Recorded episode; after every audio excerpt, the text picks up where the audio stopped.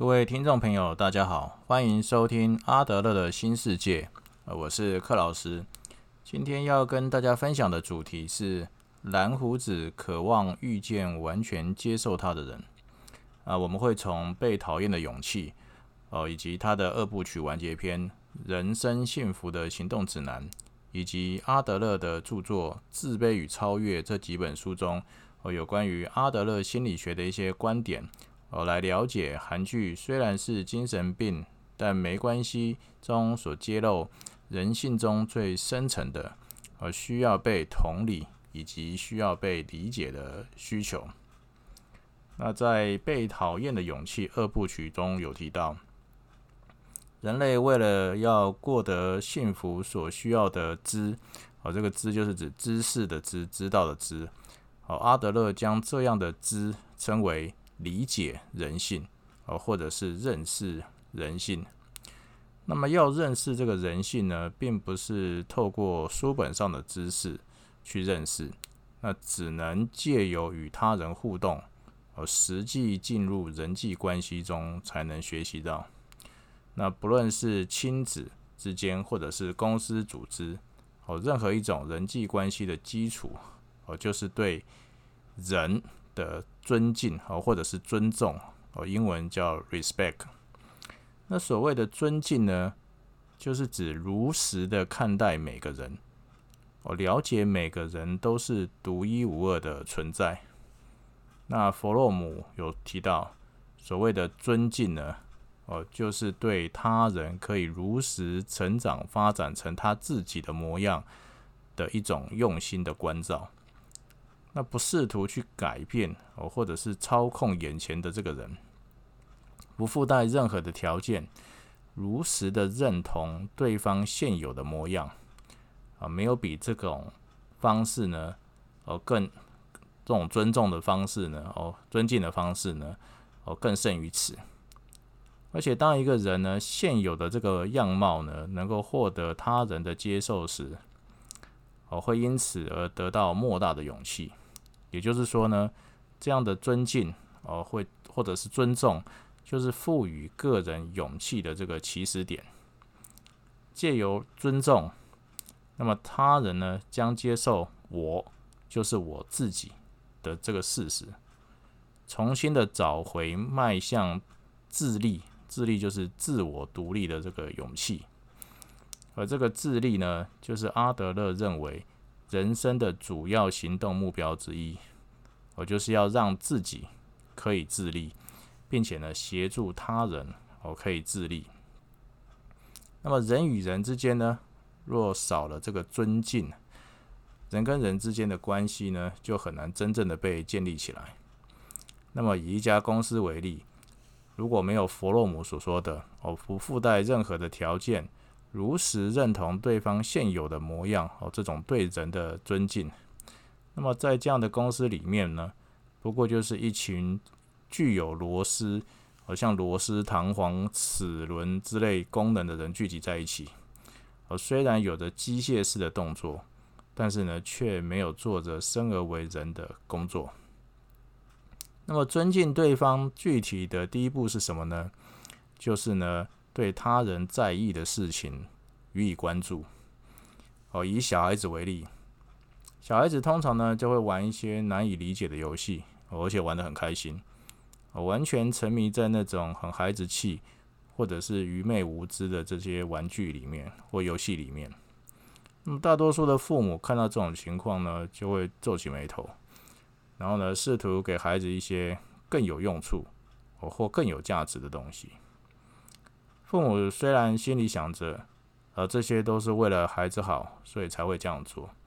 可是呢，这一切呢，都欠缺的尊敬，不得不视为呢，是一种跟孩子距离更疏远的行为。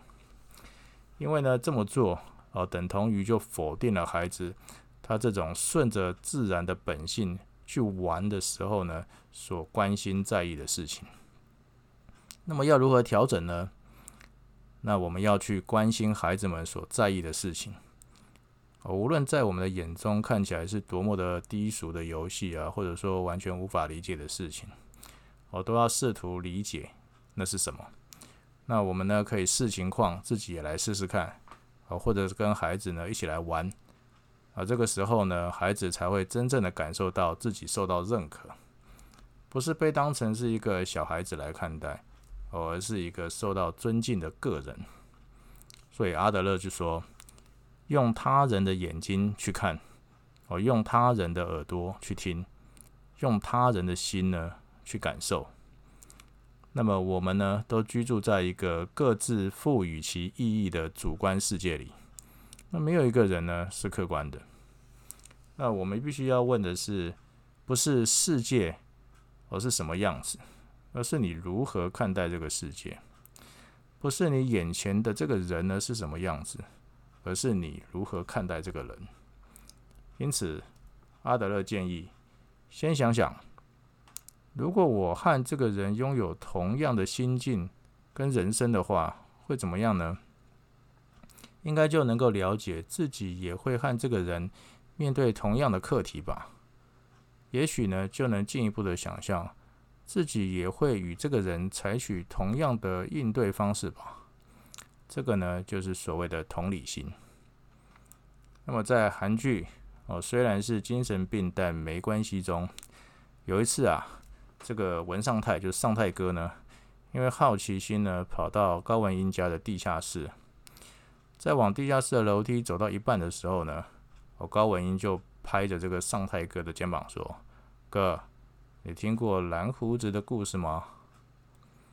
那很久很久以前，一位有着蓝胡子的伯爵，独自住在一个巨大的城堡里。哦，虽然他非常的富有。”但是呢，大家都因为他的蓝胡子而十分害怕，不敢接近他。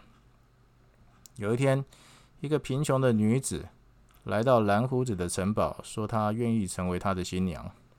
那么蓝胡子呢，非常高兴，就将所有房间的金银财宝全数送给了这个妻子。那除了一个地方之外，我就是地下室。那蓝胡子呢，再三警告妻子不能进入这个房间。但妻子最后还是敌不过好奇心，瞒着丈夫打开了那道神秘的门。那么高文英就说：“你知道那个房间有什么吗？”哦，那个房间的墙上呢，整齐着挂着一具具女人的尸体。